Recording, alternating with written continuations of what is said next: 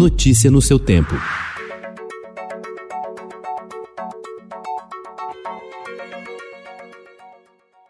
Olá, seja bem-vindo. Hoje é quinta-feira, 14 de janeiro de 2021. Eu sou Gustavo Toledo, ao meu lado, Alessandra Romano. E estes são os principais destaques do jornal Estado de São Paulo.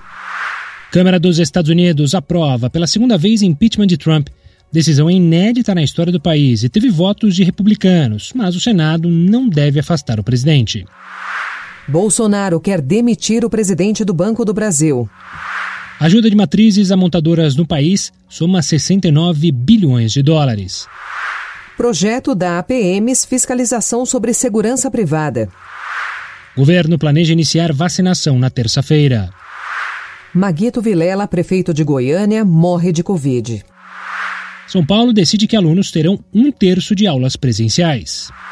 Itália inicia julgamento de 350 mafiosos. Bolsonaro polariza disputa no Congresso. Hamilton Mourão rebate Manuel Macron sobre a soja brasileira. Santos vence por 3 a 0 e vai à final da Libertadores em jogo único contra o Palmeiras no Maracanã no próximo dia 30.